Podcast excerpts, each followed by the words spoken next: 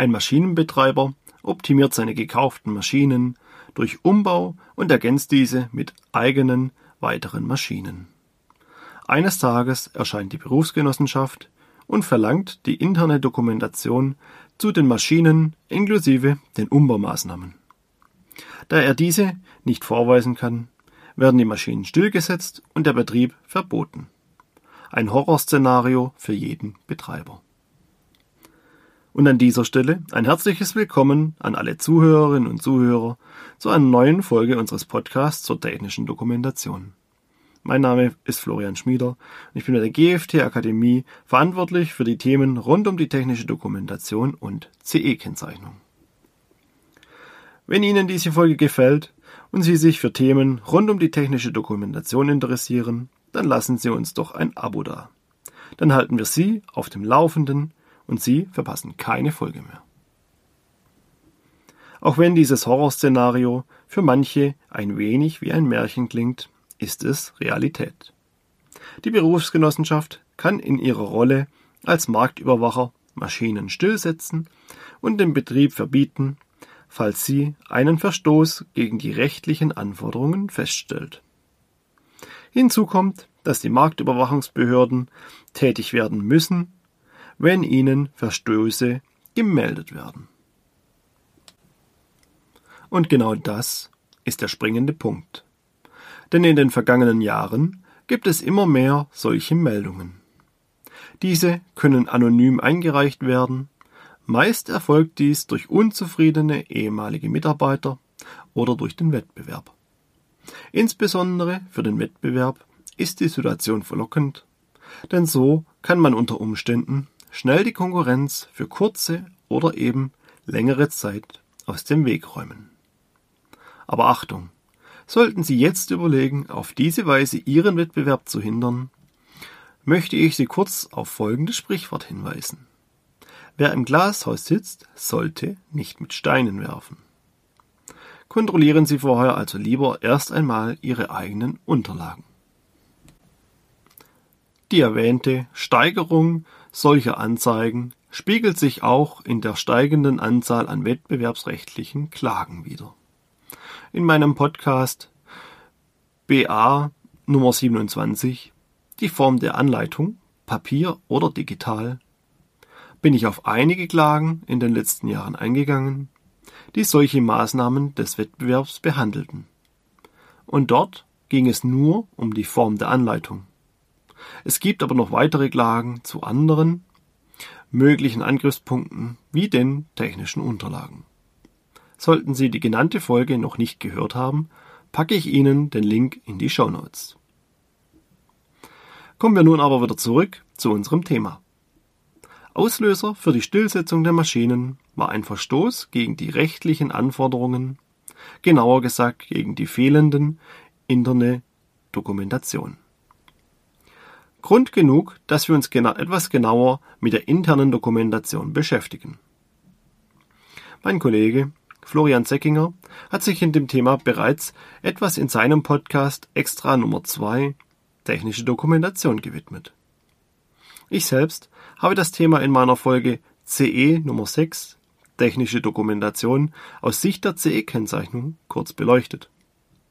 Aber wir haben dort jeweils das Thema nur angerissen und kurz erläutert welche Unterlagen dazugehören können. Es steckt aber etwas mehr dahinter. Sollten Sie die beiden Folgen ebenfalls nicht kennen, verlinke ich Ihnen diese ebenfalls in den Show Notes. Vorab eine kurze Erläuterung zum Begriff. Leider ist der Begriff interne Dokumentation nicht fest definiert, weder gesetzlich noch normativ. Dadurch kommt es häufig zu Missverständnissen und Verwechslungen auch in der CE-Kennzeichnung, wo diese Unterlagen häufig nur als technische Unterlagen bezeichnet werden. Durch dieses Begriffschaos entsteht die leider häufig anzutreffende Situation in der Praxis. Das Wissen und die damit verbundenen Unterlagen sind den jeweiligen Unternehmen meist vorhanden, jedoch weder gebündelt noch irgendwie aufbereitet. Fordert die Marktaufsicht die Herausgabe der internen Dokumentation so beginnt beim betroffenen Unternehmen eine verzweifelte Suche nach den Unterlagen. Häufig wird der Prozess durch Mitarbeiterfluktuation und ungeeignete Archivierung der Unterlagen erschwert, die gesetzten Fristen der Marktaufsicht verstreichen, es drohen Bußgelder und andere Strafen. Aber dazu später mehr. Zuerst schauen wir uns an, welche Dokumente und Informationen zur internen Dokumentation gehören. Theoretisch lässt sich der Inhalt sogar in wenigen Worten definieren.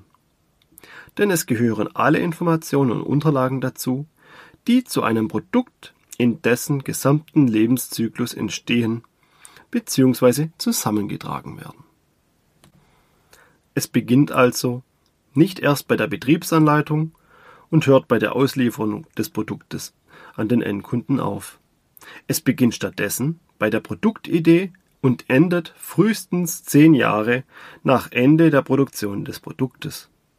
Die interne Dokumentation ist somit auch keine reine Aufgabe für die Abteilung technische Dokumentation, sondern eine Aufgabe, die in vielen Bereichen eines Unternehmens stattfinden muss und daher auf viele Schultern verteilt sein sollte.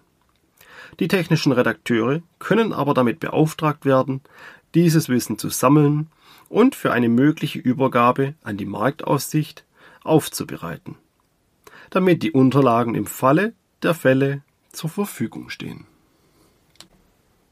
Die interne Dokumentation beginnt also wie gesagt bereits mit der Produktidee.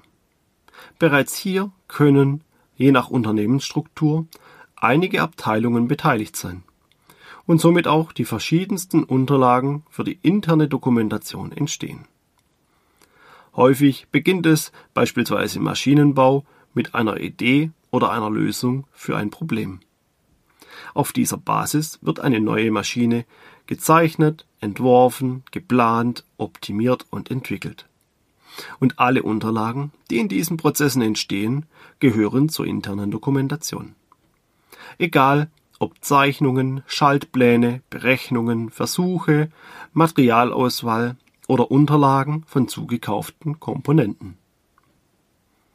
Weiter kommen die gesetzlichen Anforderungen hinzu, im Maschinenbau beispielsweise die Anforderungen der Maschinenrichtlinie und die dazugehörenden Nachweise. Also Dokumente wie die Risikoanalyse und die Risikobewertung, das Ergebnis der Normen, Richtlinien und Gesetzesrecherche, die Betriebsanleitung und so weiter. In diesem Zuge dürfen auch die nationalen Anforderungen an den Arbeits-, Gesundheits- und Umweltschutz und deren Nachweise nicht vergessen werden. Zu all diesen Dokumenten gehören übrigens auch Erläuterungen und Begründungen dazu, um nachweisen zu können, warum entsprechende Entscheidungen getroffen wurden. Egal ob aus normativen Gründen oder aus anderen. Es sollte für die Nachwelt, also für beispielsweise einen Sachverständigen, nachvollziehbar sein. Auch nach zehn Jahren.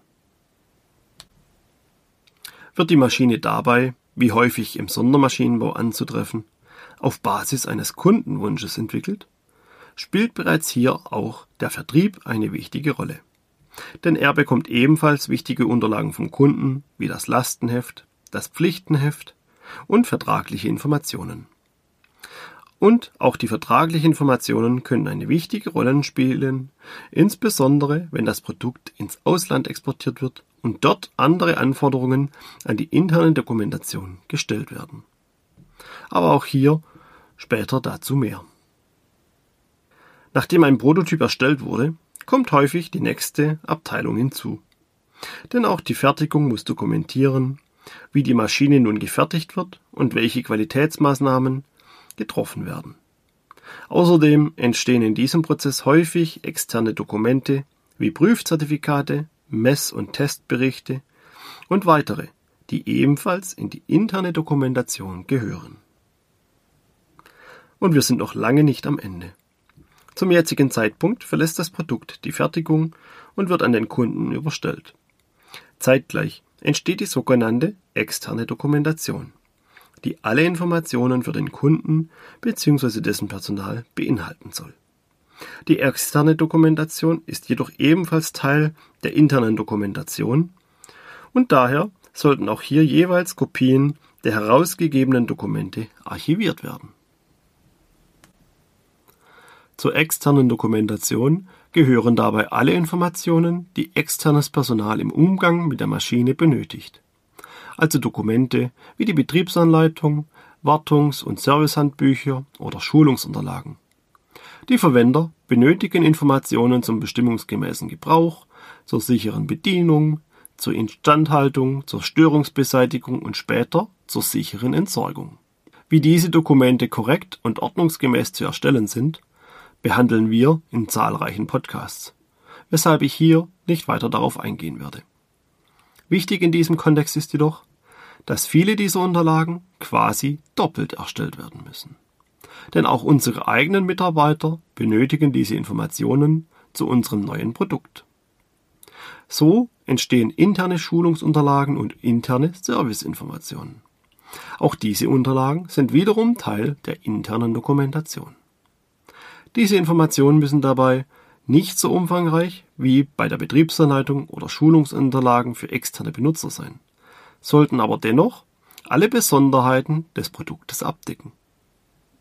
Und es geht noch weiter. Denn unsere Marketing- und Vertriebsabteilung erstellt ebenfalls Unterlagen für das Produkt. Hier sind insbesondere die technischen Vertriebsunterlagen wichtig und gehören ebenfalls zur internen Dokumentation denn die Leistungsangaben und damit gegebene Leistungsversprechen müssen das tatsächliche Produkt widerspiegeln und sollten nicht überzogen sein. Und schließlich hat das Produkt häufig eine Lebensdauer von mehreren Jahren. Der Hersteller ist vom Gesetzgeber zur Produktbeobachtung verpflichtet. Er muss sein Produkt in dieser Zeit beobachten und bei Bedarf Maßnahmen zur Korrektur ergreifen. Auch diese Aufgabe muss dokumentiert werden und ist Teil der internen Dokumentation. Wie Sie sehen, ist die interne Dokumentation ein sehr großes Themengebiet und umfasst viele Bereiche und Abteilungen eines Unternehmens. Einfach gesagt könnte man daher den Begriff interne Dokumentation auch als ausführlicher Lebenslauf des Produktes bezeichnen. Die interne Dokumentation sollte alle Unterlagen und Informationen beinhalten, die in Zusammenhang mit einem Produkt entstehen. Um es nochmals übersichtlich zusammenzufassen, zähle ich nachfolgend mögliche Bestandteile der internen Dokumentation auf. Beachten Sie bitte, dass die Punkte von Produkt zu Produkt abweichen können und die Liste daher nur als Beispiel dient.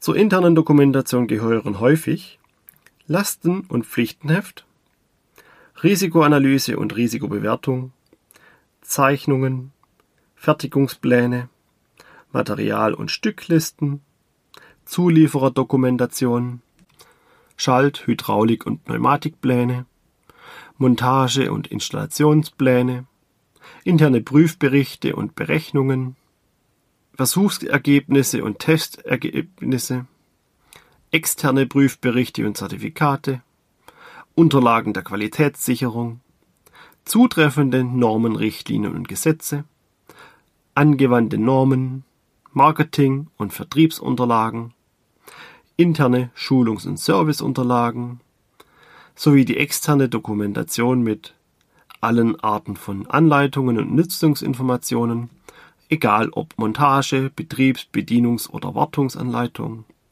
der Konformitätserklärung, der Schulungsunterlagen für Kunden und technische Marketingunterlagen.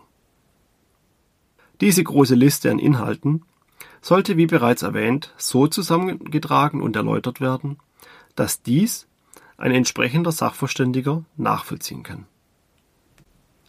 Betrachtet man diesen ganzen Berg an möglichen Inhalten, kann man bereits erahnen, dass dies unter Umständen viel Arbeit bedeuten kann.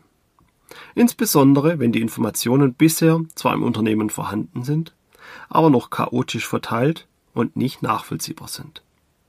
Und genau diese Situation treffe ich häufig in der Praxis an. Denn häufig werden wir als Dienstleister angefragt, wenn das bisherige zuständige Personal das Unternehmen verlassen hat und das damit verbundene Know-how mitgenommen hat. Ich bekomme dann Sätze zu hören wie Person X hat das bisher immer gemacht. Wir wissen aber nicht, was oder wie er es gemacht hat. Das Wissen bleibt dabei häufig zwar zumindest teilweise im Unternehmen, ist aber dann verteilt auf eine Vielzahl von Unterlagen und Dokumenten. Würde zu diesem Zeitpunkt eine Marktaufsichtsbehörde wie die Berufsgenossenschaft die Unterlagen anfordern, würden unmittelbar Bußgelder oder Schlimmeres drohen. Bereits deshalb, weil die geforderten Unterlagen nicht fristgerecht zusammengetragen und übergeben werden können. Rechtlich gesehen könnte die interne Dokumentation hier auch als Lebensversicherung für Unterne Ihr Unternehmen angesehen werden. Denn ein Produktionsstopp oder ähnliche Maßnahmen können schnell zur Insolvenz führen. Wir betrachten daher jetzt noch die rechtliche Situation genauer und beginnen mit der Situation in Deutschland bzw. in der EU. Wie an meinen Beispielen erwähnt, spielt hier die CE-Kennzeichnung eine wichtige Rolle. Die einzelnen Schritte der CE-Kennzeichnung erläutere ich in einer eigenen Podcast-Reihe. Den Link zur ersten Folge finden Sie in den Shownotes. Aber die interne Dokumentation ist davon nicht abhängig. Denn ihre Bedeutung ist für alle Produkte gleich hoch und basiert auf den EU-Richtlinien für das Inverkehrbringen oder Bereitstellen von Produkten auf dem europäischen Binnenmarkt. Zu diesen Richtlinien gehören die CE-Richtlinien sowie das Produktsicherheitsgesetz. Somit muss für jedes Produkt eine interne Dokumentation erstellt werden, nicht nur für Produkte wie Maschinen. Dieser rechtliche Rahmen gilt aufgrund der EU-Richtlinien in dieser Form nicht nur in Deutschland, sondern in ähnlicher Form in allen Staaten der EU. Der Grundgedanke ist dabei folgender. Hersteller dürfen nur Produkte auf dem Markt bereitstellen oder in Verkehr bringen, die die gesetzlichen Anforderungen erfüllen. Die Aufgabe der Marktaufsichtsbehörde ist dabei, die Einhaltung dieser Anforderungen zu kontrollieren. Damit die Marktaufsichtsbehörden ihrer Aufgabe nachkommen können, benötigten sie Informationen von den Herstellern. Diese Informationen müssen vom Hersteller zusammengestellt werden und bilden die interne Dokumentation. Wichtig dabei ist die Rolle der internen Dokumentation. Mit ihr weist der Hersteller nach, dass die Anforderungen erfüllt werden. Sie ist also ein Beweismittel. Entsprechend hoch sollte ihr Wert und ihre Bedeutung eingestuft werden. Leider ist in der Praxis das Gegenteil der Fall. Die Rolle der internen Dokumentation wird unterschätzt, sie wird als lästige Formalie betrachtet. Jetzt nehmen wir mal an, es kommt zum Horrorszenario vom Anfang und eine Behörde möchte unsere Unterlagen einsehen. In der Regel erfolgt dies meist aus einem der beiden folgenden Gründen. Zum einen könnte uns ein Mitbewerber bezichtigen, wir würden unsichere Maschinen betreiben oder verkaufen. Sprich, wir würden gegen die Anforderungen zur Bereitstellung von Produkten auf dem Markt verstoßen. Zum anderen könnte stattdessen das jeweilige Produkthaftungsgesetz greifen, weil jemand in Zusammenhang mit unserem Produkt verletzt wurde. In beiden Fällen spielt unsere interne Dokumentation eine wichtige Rolle. Im Fall der unrechtmäßigen Bereitstellung von Produkten auf dem Markt müssen wir die Unterlagen fristgerecht zusammenstellen und an die jeweilige Behörde übergeben. Diese überprüft die Anschuldigung dann. Wenn unsere Unterlagen vollständig und nachvollziehbar sind, entlastet unsere interne Dokumentation uns und wir können weiterarbeiten. Dieser Vorgang betrifft dabei nicht nur die EU-Staaten aufgrund des Produktsicherheitsgesetzes, sondern kann in vielen anderen Staaten der Welt ebenfalls vorkommen. Denn nicht nur die EU fordert die Zusammenstellung der technischen Unterlagen bzw. der internen Dokumentation. In anderen Staaten werden häufig andere, aber vergleichbare Begriffe verwendet. So fordert, so fordert dies auch die UKCA-Kennzeichnung für Großbritannien oder die EAC-Zertifizierung. Der Hersteller muss daher immer gründlich überprüfen, welche Anforderungen an ihn und an seine Produkte im jeweiligen Markt gestellt werden. An dieser Stelle möchte ich nochmals auf die Wichtigkeit der Aufbereitung der Unterlagen hinweisen. Denn insbesondere, wenn das Unternehmen in einem Markt agiert, wo eine andere Sprache gesprochen wird, kann es notwendig sein, diese Unterlagen dann auch zu übersetzen. In der EU gilt prinzipiell, dass eine der Amtssprachen verwendet werden muss. Hier würde also Deutsch genügen. Anders sieht es jedoch beispielsweise in den Vereinigten Staaten oder neuerdings in Großbritannien aus. Hier müssten die Unterlagen ins Englische übersetzt werden. Dafür muss jedoch alles verständlich und nachvollziehbar sein. Ansonsten besteht die Gefahr, dass der Übersetzer aufgrund von unverständlichen Texten Fehler macht, die dem Hersteller im schlimmsten Fall zur Last gelegt werden können. Im Kontext eines möglichen Produkthaftungsfalles läuft der Vorgang etwas anders ab. Hier besteht der Vorgang aus zwei verschiedenen Teilbereichen. Zum einen wird überprüft, was überhaupt passiert ist und wie der Unfall abgelaufen sein könnte. Es wird nach einer möglichen Ursache und dabei auch das verursachende Produkt genau überprüft. Im zweiten Teil werden die technischen Unterlagen des Herstellers gegen die Erkenntnisse aus dem ersten Teil abgeglichen und dann festgestellt, ob der Hersteller eine Schuld am Unfall hat oder nicht. Entsprechend wichtig sind hier ebenfalls vollständige und nachvollziehbare Unterlagen. Nur mit diesen kann der Hersteller entlastet werden. Unzureichende Unterlagen wirken sich dagegen negativ auf den Hersteller aus. Denn wie kann man als Hersteller bzw. dessen Anwalt nachvollziehbar argumentieren, dass das Produkt fehlerfrei ist, wenn man selbst dessen Entwicklung nicht mehr nachvollziehen kann? Erschwerend kommt hinzu, dass man bei Staaten wie in den USA ein anderes Rechtssystem hat. Hier betreiben beide Parteien die Ursachenforschung und dies kann eine verheerende Wirkung haben. Denn man gibt der Gegenseite direkt das Argument, dass man als böser Hersteller Kosten sparen wollte, indem man schlecht dokumentiert und schlecht produziert. Der Hersteller quasi bereitwillig Verletzungen von Personen in Kauf nimmt, Hauptsache, die eigene Tasche wird gefüllt. In beiden Situationen möchte man auf eine gut aufbereitete, vollständige, übersichtliche und verständliche interne Dokumentation zurückgreifen können. Aber es gibt auch einen weiteren rechtlichen Fall, in dem eine interne Dokumentation hilfreich sein kann. Im Zivilrecht. Dies kann beispielsweise bei Streitigkeiten über das Lastenheft im Sondermaschinenbau vorkommen wenn der Käufer der Maschine diese nicht abnehmen möchte, weil sie seinen Anforderungen nicht erfüllt, obwohl die von ihm formulierten Anforderungen im Lastenheft erfüllt werden. Kommt es in so einem Fall zu einem Gerichtsprozess, benötigen beide Seiten Beweise, um sich zu entlasten bzw. um ihre Position zu kräftigen. Denn auf Basis dieser Beweise und Argumente entscheidet das Gericht. Hat man als Hersteller hier eine vollständige und gut aufbereitete Dokumentation zur Hand, hat man gute Karten, den Prozess zu gewinnen. Man kann seinen Standpunkt damit gut darlegen und nachvollziehbar beweisen. Mit einer schlechten Dokumentation besteht dagegen das Risiko, dass das Gericht diesen Beweis wegen zu geringer Tiefe oder Unschlüssigkeit abweist. Der Hersteller hätte zwar recht, kann das dem Gericht aufgrund der unzureichenden Dokumentation aber nicht beweisen. Er verliert dadurch den Prozess.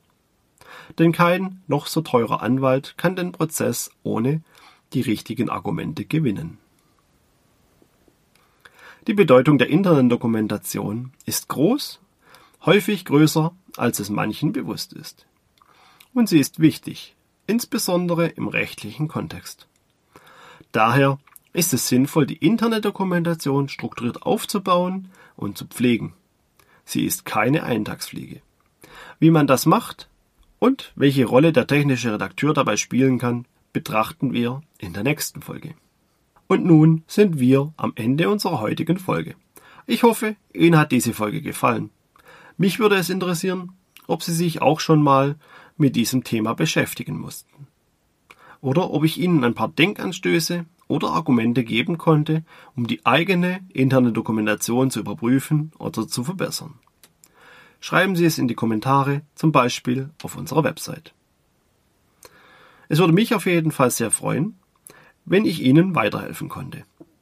Und falls ich Ihnen weiterhelfen konnte, dann lassen Sie uns doch ein Abo da. Das hilft nämlich uns weiter. Vielen Dank, bis zum nächsten Mal. und bleiben Sie gesund.